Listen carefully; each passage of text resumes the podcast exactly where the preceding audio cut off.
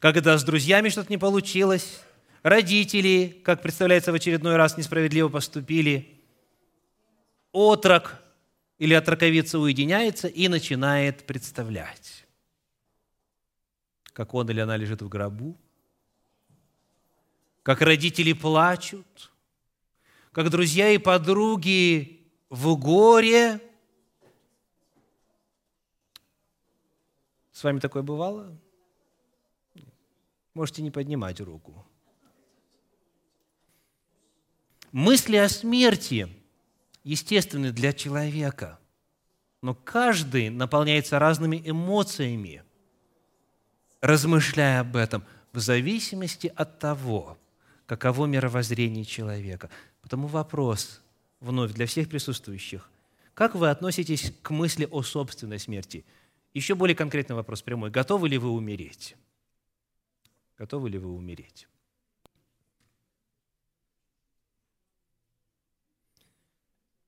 Следующий вопрос. Как мысли о вашей смерти влияют на вашу жизнь? Как вы живете, зная, что умрете?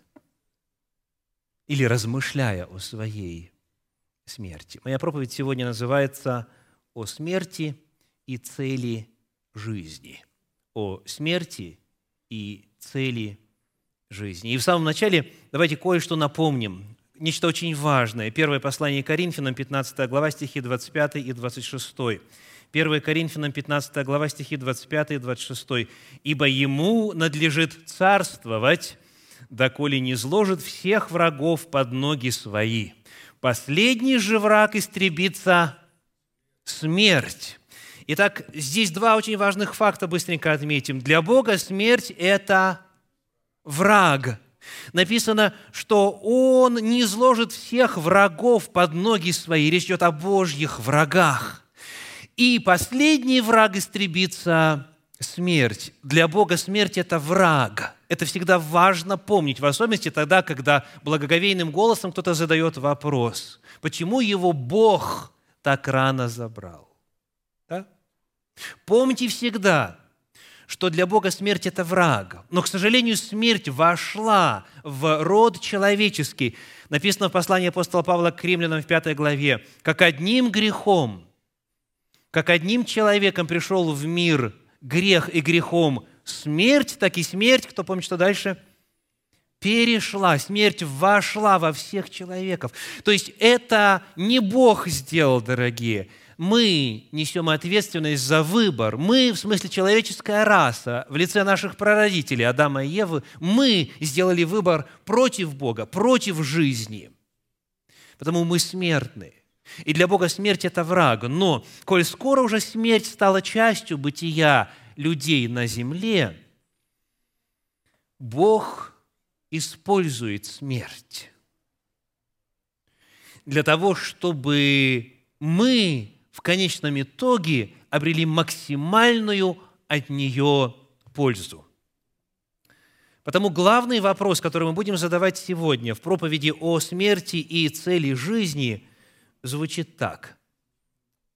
Что нужно человеку знать, что необходимо иметь, каким опытом обладать для того, чтобы мыслить о смерти так, как мыслит о ней Бог. И для начала рассуждения о нашей смерти я хочу пригласить вас открыть книгу Иова, пятую главу, 26 стих. Книга Иова, 5 глава, стих 26. В синодальном переводе написано так. «Войдешь в гроб в зрелости, как укладываются снопы пшеницы в свое время». Так чему подобляется человек? Снопам пшеницы. У снопов пшеницы есть начало жизненного цикла и конец. Конец – это жатва. А жатва наступает тогда, когда пшеница созрела, вызрела. Соответственно говоря, вот этим вот образным языком Священное Писание доносит до нас очень важную мысль. Умирать нужно или можно когда? Когда человек созрел. Вот это понятие очень непростое. Если вы посмотрите на англоязычный перевод здесь, на экране, как понятие зрелого возраста, то, что в синодальном переводе выражено словами «войдешь в гроб в зрелости», как оно передается вот в этом английском переводе? Сказано ripe, зрелый, old age. То есть переводчики этого перевода думают, что зрелый возраст – это какой возраст? Старый возраст. То есть, когда человек уже дожил до глубокой старости, ну тогда вроде бы уже и созрел для смерти. Вот, дорогие, те из вас, кому уже за 70, кому за 70, кто из вас считает себя созревшим для смерти? Есть такие? А кому за 80? Дней наших 70, говорит псалмист. При большей крепости 80. Да, это Моисей еще написал, это псалом Моисея. Это был 15 век до нашей эры. То есть об этом ли идет речь? Дело в том, что в подлиннике нет слов, связанных с возрастом, дорогие. В подлиннике нет слов, связанных с возрастом. Я посмотрел целый ряд переводов. Более всего, на мой взгляд, передает смысл подлинника современный перевод российского библейского общества. Вот как здесь написано. «В должном возрасте достигнешь ты могилы, как вовремя сжатый колос». Как в должном возрасте. А что это такое? Сколько это? Сколько это лет? Подлинник не связывает это с цифрой 70, 80, 90, 100, 110 и так далее, или наоборот 20, 30, 40, 50, 60. Речь идет именно о том, что наступает момент в жизни человека, когда он вызрел. Подобно тому, как вызревает колос пшеницы. Эта же мысль есть и в учении Иисуса Христа, и в трудах апостола Павла, и во многих иных местах Священного Писания. Но сам вопрос ставит перед нами непростую дилемму. Что значит в должном возрасте? Вот давайте вспомним древнюю народную мудрость. Что ожидается от каждого мужчины, который приходит в наш мир? Какие три важных дела нужно осуществить чтобы считалось, что жизнь удалась и цели достигнуты. Первое. Построить дом, посадить дерево и кто-то говорит родить, кто-то говорит вырастить или воспитать сына. Построить дом, посадить дерево, воспитать сына. Это ли назовешь созреванием? Это ли назовешь зрелостью? Чем определяется – вот наш вопрос. Чем, согласно Библии, определяется вот эта зрелость? Когда человек готов умереть? Когда он созрел для смерти? Приглашаю вас посмотреть, что Иисус Христос об этом говорил. Это записано на, стра... на страницах Евангелия у евангелиста Марка в 4 главе. Евангелие от Марка, 4 глава, стихи с 26 по 29. Марка 4 глава с 26 по 29. «И сказал, «Царствие Божие подобно тому, как если человек бросит семя в землю и спит, и встает ночью и днем, и как семя всходит и растет, не знает он, Ибо земля сама собой производит сперва зелень, потом колос, потом полное зерно в колосе. Когда же созреет плод, вот давайте вместе вслух, немедленно. Вот это ключевое слово. Когда же созреет плод, немедленно посылает серп, потому что настала жатва. Что бы эти слова не означали, ясно одно – это тот же самый язык, что и у Иова. И речь идет именно о человеке, я хочу подчеркнуть, об индивидууме, об определенных процессах, которые, если начаты правильно, будут сами собой дальше развиваться, и как только созреет плод, немедленно посылает серп. Если мы принимаем это Божье откровение применительно к своей личной жизни, то это означает, что главный вопрос созревания с чем связан по тексту? Что здесь проиллюстрировано в этих словах Иисуса Христа? Царствие Божие. Вновь сказано, ибо Царствие Божие подобно тому. То есть это созревание для Царствия Божия. Речь идет о подготовке человека, о том, чтобы он как личность в первую очередь. Потом уже мы можем рассмотреть церковное измерение и общеземное измерение, но в первую очередь как личность, чтобы он вызрел, каждый человек в отдельности, вызрел для Царствия Небесного. И когда он готов, тогда для этого человека вполне может наступать смерть. Он готов. Он созрел.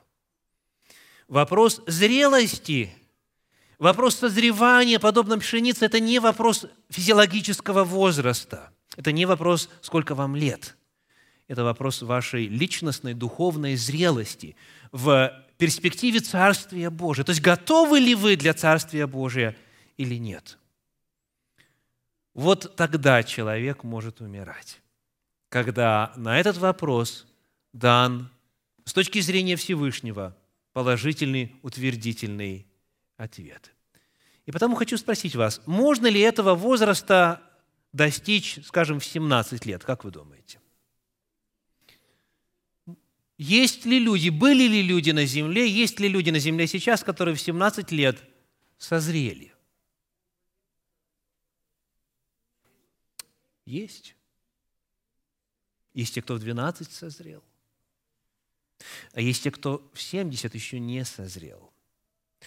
Вопрос, который мы задаем сегодня, что приходит в голову, какие чувства наполняют вас, когда вы размышляете о своей собственной смерти, это вопрос, который является мерилом степени готовности к Царствию Божию.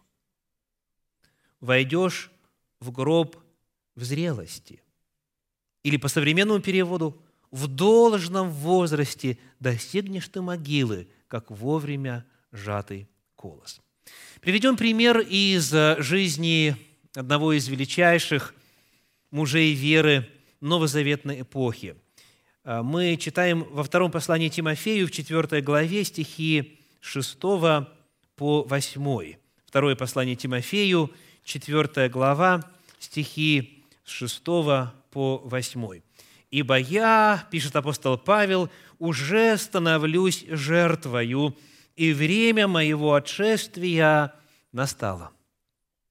Подвигом добрым я подвязался, течение совершил, веру сохранил. А теперь готовится мне венец правды, который даст мне Господь, праведный судья, в день оный, и не только мне, но и всем возлюбившим явление Его». Второе послание Тимофею, как многие из вас знают, было последним из всех написанных апостолом Павлом. Он находился тогда в Риме, в тюрьме. Он знал, что назначена казнь. Его в конечном итоге казнили путем отсечения головы. И он своей жизнью засвидетельствовал свою верность Господу. И он говорит, я уже становлюсь жертвою. Он пишет, размышляя о своей смерти – что же его наполняет? Какие чувства его наполняют? Он благодарит Бога. Во-первых, он оглядывается на прожитый путь и говорит, я веру сохранил, служение поприще свое завершил. И во-вторых, он наполнен надеждой, он говорит, я знаю, что вон и день, в день второго пришествия Иисуса Христа, Господь вручит мне венец – не только мне, но и всем возлюбившим Его. Он любит Господа.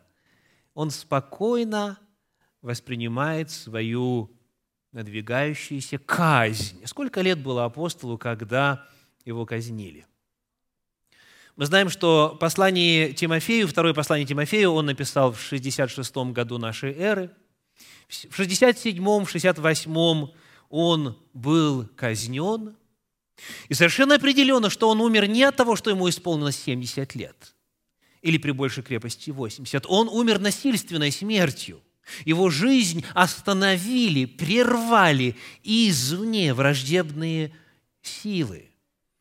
Но, смотря в глаза смерти, он спокоен, потому что он знает, что он, пожалуйста, ключевое слово, созрел. Он созрел. Он вызрел. Он подобен налившемуся колосу. Он еще мог бы несколько десяток лет прожить. Есть сведения, что апостол Павел родился в 11 году нашей эры. То есть в 67-м он был довольно молодым, моложе многих, кто здесь сидит и кто будет слушать и так далее. В любом случае, он умер не от старости, не от дряхлости, не от того, что насыщен был днями. Но, умирая, накануне своей смерти, он пишет вот эти удивительные жизнеутверждающие слова. Перед своей смертью апостол Павел был готов для жизни вечной. Он созрел. Потому теперь вопрос для каждого из нас. Вопрос для каждого из нас. Чем определяется готовность умереть? Вот как каждый из нас лично мог бы быть в состоянии ответить на вопрос, готов ли я? Готов ли я умереть? Вы знаете, на самом деле на этот вопрос не так и трудно ответить, если верить Священному Писанию. И, коль скоро нам повезло тем, что все собравшиеся тут Библии верят, да? Сегодня в конце этой проповеди каждый из вас будет в состоянии сказать, готов ли я к смерти. То есть сделал ли я, осуществил ли я то, что Господь желал через меня осуществить, и решены ли главные вопросы в моей жизни. Созрел ли я? Подобен ли я вот этому налившемуся колосу пшеницы? Итак, что определяет и чем определяется готовность умереть? Приглашаю вас посмотреть вначале на то, что для этой готовности и для решения проблемы смерти сделал Господь. Послание к евреям, 2 глава, стихи 14 и 15. Евреям 2 глава, стихи 14 и 15. «А как дети причастны плоти и крови, то и он также воспринял оные, дабы смертью лишить силы имеющего державу смерти, то есть дьявола, и избавить тех, которые от страха смерти через всю жизнь были подвержены рабству». Во-первых, нам нужно вспомнить, что Господь для нас сделал – Иисус Христос своей смертью лишил силы дьявола, у которого была держава, страна, царство смерти и власть смерти. И Он избавил людей от рабства. И потому страх смерти преодолен и побежден жертвой Иисуса Христа. Еще раз, Коль скоро дети причастны плоти и крови, то и он также воспринял он и, дабы лишить силы дьявола и избавить тех, которые от страха смерти через всю жизнь были подвержены рабству. Таким образом, Иисус Христос пришел в этот мир для того, чтобы лишить нас страха смерти, чтобы освободить людей от страха смерти, всех, кто причастен плоти и крови, всех потомков Авраама по вере. Он восприемлет Господь семя Авраамова. Иисус Христос умер и вкусил нашу смерть для того, чтобы мы могли в нем вкусить жизнь. Это первое, что обязательно должно прозвучать, когда мы размышляем о своей готовности к смерти, к своему последнему часу. На эту же тему во втором послании Тимофею в первой главе, в стихах 9 и 10 написано следующее. Первое, вернее, второе послание Тимофею, первая глава, стихи 9 и 10. Второе Тимофею 1, стихи 9 и 10. «Спасшего нас и призвавшего званием святым не по делам нашим, но по своему изволению и благодати, данной нам во Христе Иисусе прежде вековых времен, Итак, благодать дана была нам еще прежде вековых времен, открывшейся же ныне явлением Спасителя нашего Иисуса Христа, разрушившего смерть и явившего жизнь и нетление через благовестие. Итак, что сделал Иисус Христос? Первое. Разрушил смерть. Он разрушил смерть. И, во-вторых, что говорит текст?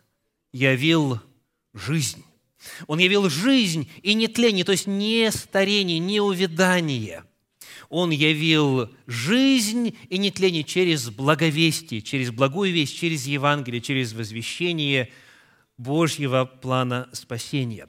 Вот это сделал Бог. Он пришел в лице Иисуса Христа в этот мир, стал человеком и вкусил смерть за всех. Взяв на себя вину нашу, грехи наши, беззакония наши, проклятие, болезни, немощи, все последствия греха, взяв на себя, Он а, вкусил смерть. Он умер вместо человеков, для того, чтобы в нем мы все обрели жизнь вечную и обрели полную и окончательную свободу от страха перед смертью. Чтобы, размышляя о смерти, о своей личной смерти, мы не наполнялись страхом, тревогой, унынием, депрессией, отчаянием. Чтобы, думая о смерти, мы были подобны апостолу Павлу, который говорит, да, да, я знаю, что скоро настало время моего отшествия, скоро отшествие состоится, но, но я спокоен, я полон надежды, я могу с уверенностью сказать, я знаю, в кого я уверовал, и уверен, что Он сохранит залог мой вон и день, и Он даст мне этот венец, и я буду жить без конца и края. И Иисус Христос для этого все сделал. Теперь что же ожидается от меня? Я имею в виду тех, кто желает освободиться от страха смерти. Я имею в виду тех, кто желает быть в состоянии реагировать на факт смерти, так же, как апостол Павел и многие-многие другие.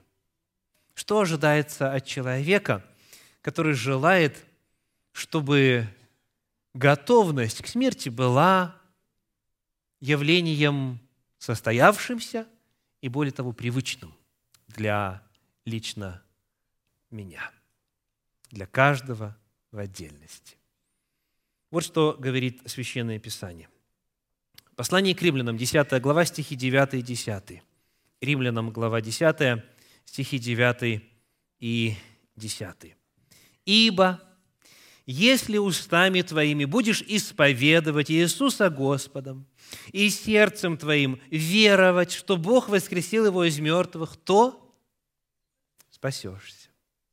То спасешься. Потому что сердцем веруют к праведности и устами исповедуют к спасению. Так с чего начинается спасение и подготовка к вечной жизни, к тому воскресению, которое Христос своей смертью, своей голговской жертвой оплатил – и обеспечил, и гарантировал. С чего? С веры. С веры. Сказано, если будешь сердцем твоим веровать, сердцем веровать, что Бог воскресил Иисуса Христа из мертвых. Если сердцем будешь веровать, и, во-вторых, устами исповедовать, то есть вслух это провозглашать, не только внутри себя, не только про себя, не только глубоко в душе, а именно вот во всеуслышание, устами своими заявлять, что да, Иисус Христос есть Богом посланный Спаситель, и Он смерть победил, и Он вызволил тех, кто был в рабстве у страха смерти. Если будешь в это веровать и устами исповедовать, то, говорит Священное Писание, спасешься, то спасешься. Это первое. Нужно веровать в победу Иисуса над смертью и исповедовать это устами. Во-вторых, во втором послании Тимофею, во второй главе, в 11 стихе написано так. Второе Тимофею, вторая глава, стих 11. верно слово, двоеточие, если мы с Ним умерли, то с Ним и оживем. Если мы с Ним умерли, то с Ним и оживем. Так какое второе условие? Что нужно для того, чтобы быть готовым к Царствию Божию, к тому воскресению, которое приготовил Иисус Христос? Нужно с Ним умереть. Читаем еще раз. Верно слово. Если мы с Ним умерли, то с Ним и оживем. Ну и, в свою очередь, встает вопрос, как? Как умереть с Ним? Некоторые из вас уже ответ озвучили. Я хочу предложить вам посмотреть на шестую главу послания апостола Павла Коринфянам, где в стихах с 3 по 8 очень подробно и убедительно раскрывается ответ на вопрос, как умереть с Иисусом Христом, чтобы воскреснуть с Ним. Римлянам 6 глава, стихи с 3 по 8. «Неужели не знаете, что все мы, крестившиеся во Христа Иисуса, в смерть Его крестились? Итак, мы погреблись с Ним крещением в смерть, дабы как Христос воскрес из мертвых славою Отца, так и нам ходить в обновленной жизни. Ибо если мы соединены с Ним подобием смерти Его, то должны быть соединены и подобием воскресения, зная то, что ветхий наш человек распят с Ним, чтобы упразднено было тело греховное, дабы нам не быть уже рабами греху, ибо умерший освободился от греха. Если же мы умерли со Христом, то веруем, что и жить будем с Ним. Видите ли вы, как этот восьмой стих повторяет то, что мы читали в послании Тимофею? Там было написано, если мы с Ним умерли, то с Ним и оживем. А здесь, если же мы умерли со Христом, то веруем, что и жить будем с Ним. Но вот в этом отрывочке, в шестой главе послания к римлянам, рассказывается, как это сделать, как приобщиться к смерти Иисуса Христа, как сделать так, чтобы вот та смерть Иисуса искупительная – которая имела место за грехи наши, проклятия, болезни, немощи и так далее. Как сделать так, чтобы эта смерть стала нашей? Как умереть с Иисусом Христом? Как приобщиться к Его смерти? И библейский ответ какой? Нужно окреститься, погрузиться в воду, крещение осуществить, таким образом войти в завет с Господом. И вот это открывает нам дорогу в Его смерть, и в Его воскресение. Если человек уверовал в Иисуса Христа и принял в своем сердце ту библейскую истину, что Господь во Христе Иисусе простил все грехи и примирил с собой весь мир, если он верит, что Христос умер и воскрес, и об этом исповедует вслух – то тогда, говорит Господь, если у тебя еще есть секунда жизни, после того, как ты в это поверил и это исповедовал, что делай? иди в воду. Иди в воду, в водную купель, и, погрузившись туда, полностью скрывшись в этой водной могиле, исповедав свою веру в Иисуса Христа, в Его смерти и воскресении, ты таким образом становишься причастником.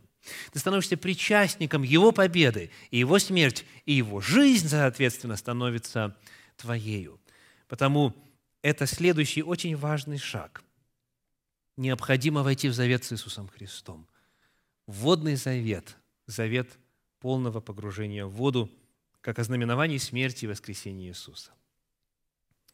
Если еще что-то, если еще что-то, чтобы подготовиться к смерти. Мы читаем в первом послании Иоанна, в первой главе, в девятом стихе, следующие очень важные слова. 1 Иоанна, первая глава, девятый стих. Те из вас, кто знает наизусть, начинаем. «Если исповедуем грехи наши, то Он, будучи верен и праведен, простит нам грехи наши и очистит нас от всякой неправды. Человек, который поверил в то, что в Иисусе Христе была принесена жертва за грехи всего мира, он призван свои грехи, те грехи, которые и стали причиной смерти Иисуса Христа, те грехи, которые Иисус Христос возложил на себя, чтобы мне не умереть, я должен эти грехи поименно назвать. Если исповедуем грехи наши, то Он, будучи верен и праведен, простит нам грехи наши и очистит нас от всякой неправды. Итак, повторим, что ожидается от человека для того, чтобы подготовиться к Царствию Божию? Чтобы быть готовым к смерти, чтобы войти в реальность смерти и воскресения Иисуса Христа. Нужно узнать благовестие, нужно познакомиться с благой вестью, узнать об Иисусе, принять верою то, что в нем содеяно было, принять эту Божью любовь, дальше ее провозгласить вслух, исповедать эту веру, исповедать грехи свои и заключить завет с Господом. И вот потому сейчас вопрос, готовы ли вы умереть? Готовы ли вы умереть? Если вы верите в Иисуса Христа, если вы исповедали это вслух, если вы заключили завет с Ним путем водного крещения, и в вашей памяти сейчас нету ни одного греха, за который вы не принесли бы Господу повинную, если вы исповедались во всех грехах, которые вам известны, которые на данный момент Дух Святой вам еще не напомнил, а это его задача. Он, сказано, придя, обличит мира грехи о правде и о суде. Если вы во всем исповеданы, верите в Господа, исповедали свою веру в Него, и в завете с Ним, значит, вы готовы умереть. Вы главный вопрос в жизни решили. Это благая весть. Вам незачем бояться смерти. Не важно, какой диагноз вам поставили врачи. Не важно, сколько у вас сейчас на счету, хватит ли вам до конца вашей жизни вот тех денег, которые в вашем пенсионном фонде или нет. Да, знаете, как подсчитываю? Вот если вы доживете до пенсионного возраста, то ваша пенсия будет, допустим, там 1200 там, и так далее, или в разном случае по-разному, принимая во внимание или предполагая, что вы даже будете жить до 92 лет. Ну, а потом деньги закончатся, да? И что а, вы будете продолжать вкладывать в свой пенсионный фонд то-то, и то-то. Неважно, что творится в политическом мире, в ваших финансах, что с вашим здоровьем, если вы правильно в состоянии ответить на вот эти поставленные вопросы, значит, вы для жизни вечной, для Царствия Божия готовы. Давайте повторим. Вы не помните ни одного греха, за который вы вслух еще не принесли Господу исповедь. Вы исповедались поименно во всех своих грехах, которые Дух Святой вам напомнил. Вы верите в Иисуса Христа, исповедали эту веру вслух, и вы заключили с Ним завет. Все. Вы можете ложиться, спать спокойно. И даже если этот сон окажется сном смертным, вы можете быть столь же спокойными, как апостол Павел. Не в силу ваших свершений, дорогие, не в силу того, что вы покорили веры народы, не в силу того, что вы теперь уподобились Агнцу Божию Иисусу Христу в характере, в словах и в речах, а в силу того, что Он совершил, и в силу Его заслуг, и в силу Его побед. И если Господь даст вам еще один день жизни, слава Богу, вы еще дальше будете расти. Вы еще более будете уподобляться Господу. Но это не вопрос готовности к вечной жизни. Кто меня понимает? Можете руку поднять? Кто меня понимает? К великому сожалению, многие, когда начинают размышлять о своей собственной смерти, у них сразу много страхов, много вопросов. А что будет? А вдруг? А если?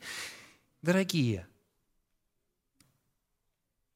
на самом деле, согласно Библии, все гораздо проще, гораздо легче. И здесь можно только либо принять Слово Божье, либо не принять. В Евангелии от Луки, в 23 главе, рассказывается о человеке, который ну никак не годится в качестве кандидата в Царствие Божье. Книга Левит, 20, вернее, книга Луки, 23 глава. О ком пойдет речь? Кто скажет слух? О разбойнике. Давайте читать. Луки, 23 глава, стихи с 39 по 43. С 39 по 43. Один из повешенных злодеев злословил его и говорил, «Если ты, Христос, спаси себя и нас». Один издевается, рядом висит, на кресте висит. Читаем дальше. Другой же, напротив, унимал его и говорил, «Или ты не боишься Бога, когда и сам осужден на то же. И мы осуждены справедливо, потому что достойные по делам нашим приняли. Помните, что они сделали? Совершили возмущение и убийство. Это убийцы. А он ничего худого не сделал. И сказал Иисусу, помяни меня, Господи, когда придешь в Царствие Твое. И сказал ему Иисус, истинно говорю тебе ныне же, будешь со мною в раю. Он признал свою вину. Согласны? Он говорит, мы по справедливости здесь находимся, мы достойное получаем. Он признает вслух свою вину, он исповедует свой грех. Что еще в его опыте есть? Вера в Иисуса Христа. Он видит в этом распятом страдальца, спасителя мира. И он, он верит, что тот придет во второй раз, когда придешь в царствие твое. Помяни меня. И так он верит, и, и в-третьих, что он делает? Он исповедует свою веру. Он заявляет вслух, он называет Иисуса Господом, и он исповедует свою веру.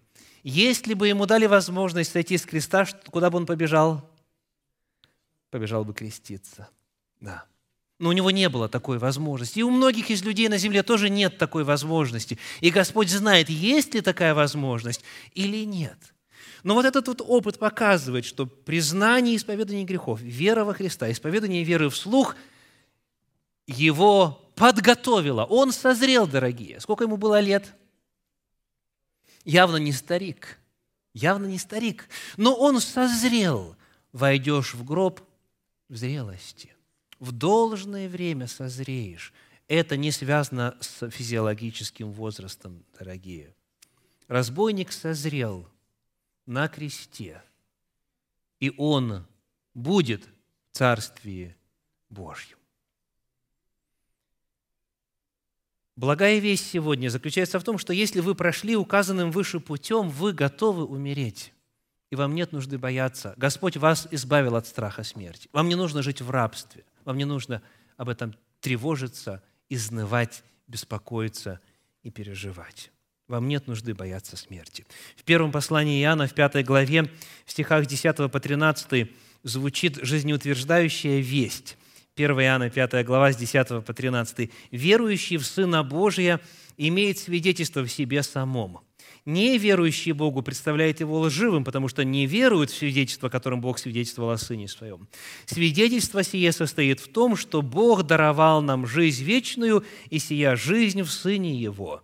Имеющий Сына Божия имеет жизнь. Не имеющий Сына Божия не имеет жизни. Сие написал я вам, верующим во имя Сына Божия, дабы вы знали, что вы, веруя в Сына Божия, имеете жизнь вечную. Верите в Сына Божия. Исповедали эту веру. Обрели э, завет с Господом. Вошли в реальность Его смерти и победы. Нет на вашей совести неисповеданных грехов. Все, вы готовы вы готовы. Главные вопросы вашей жизни решены. Вы имеете жизнь вечную, вам не нужно ее ждать, вы в нее уже вошли. Ибо если в Сыне Божьем жизнь, а вы Сына Божия обрели, значит, у вас есть жизнь вечная. И даже если придется умереть, даже если кто-то умрет, не дождавшись возвращения Иисуса Христа во второй раз на нашу землю, Слова Спасителя звучат так. Евангелие от Иоанна, 11 глава, 25 стих, Иоанна 11, 25. Иисус сказал ей, «Я есть воскресение и жизнь. Верующий в Меня, если и умрет, оживет. Даже если и придется умереть. А в этой главе, в 11 главе, где рассказывается, как Иисус воскрешает Лазаря, помните, как Иисус называет смерть? Лазарь, друг наш, уснул. Все. Даже если мы и заснем, Христос нас пробудет Верующий в Меня, если и умрет, оживет, потому что Я есть воскресение жизни. И если у тебя есть Иисус, значит, ты имеешь жизнь вечную, значит, ты готов, значит, ты готов к Царствию Божью.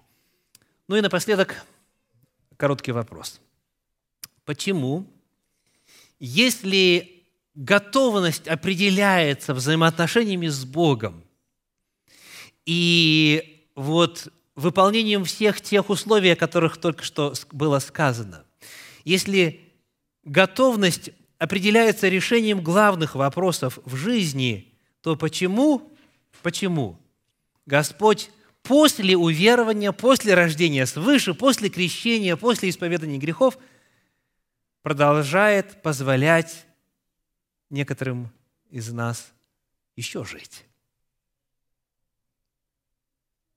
Почему не случается со всеми, как вот с разбойником? Главный вопрос решил, исповедал, покаялся, нету больше на тебе осознанных грехов, будешь со мной в раю. Почему мы продолжаем жить?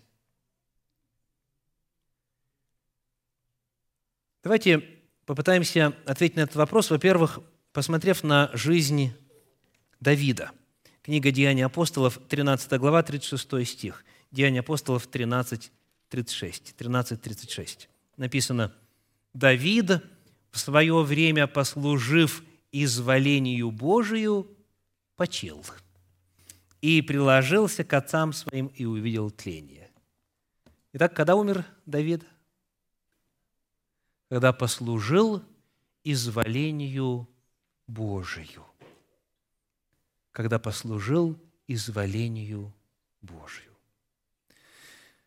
Когда человек обрел в Боге Спасителя и обрел жизнь вечную, его вопрос уже решен. Если только он не отречется от Господа, если не совершит грехов, в которых не будет раскаиваться, если откажется от своего статуса и так далее. Вот. Его вопрос решен. Но Господь ведь не только о нас думает, о спасенных. Он думает о тех, которые вокруг нас.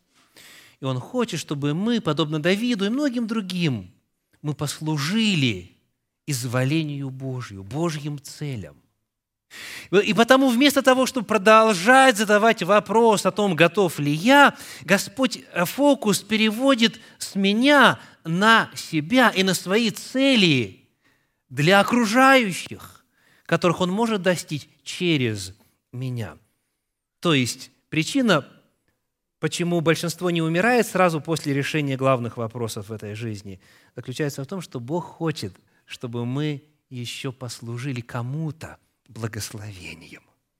И вот в этом контексте звучат слова апостола Павла из 14 главы послания к римлянам особенно значимо.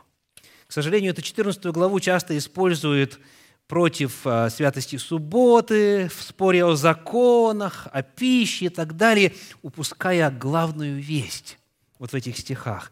Римлянам 14 глава, стихи 7 по 9.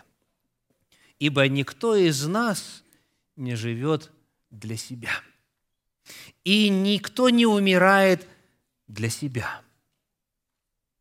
А живем ли для Господа живем? Умираем ли для Господа умираем.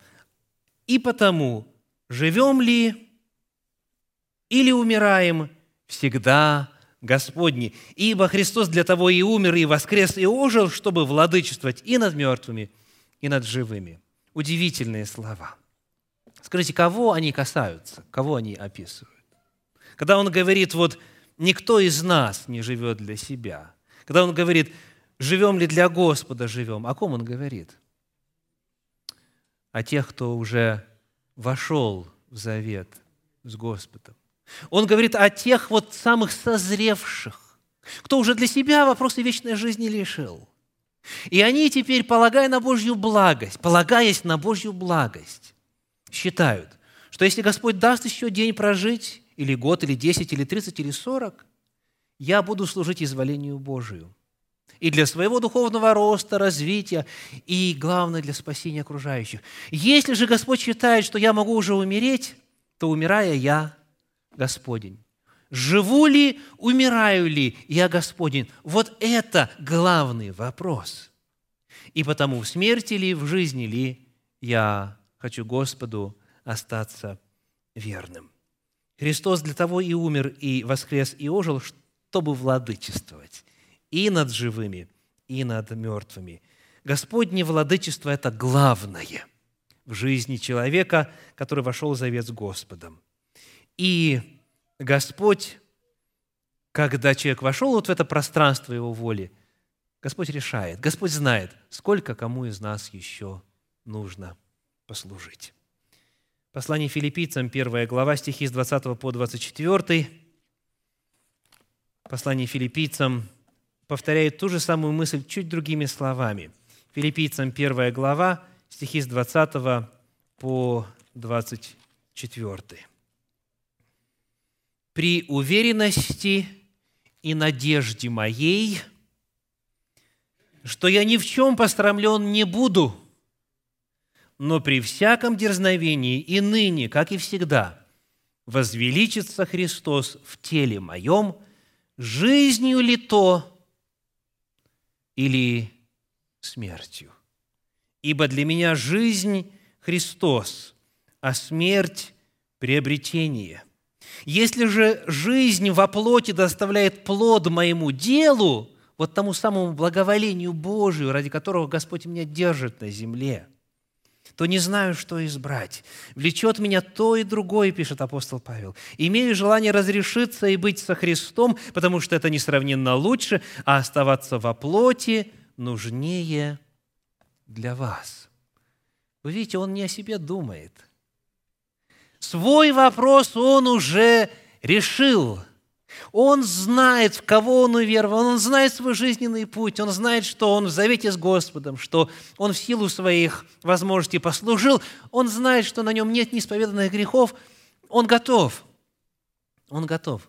Но он говорит, что если надо еще послужить, то я согласен. Пусть на все будет воля Божья. Пусть на все будет воля Божья. Вот такой только человек может сказать, Господь пришел меня взять. Вот о таком только человеке можно сказать, Господь ее забрал. Когда человек вызрел и в духовном отношении готов. Господь знает, где мы нужнее и сколько еще мы можем послужить благоволению Божью. Итак, сегодня наша проповедь называлась как «О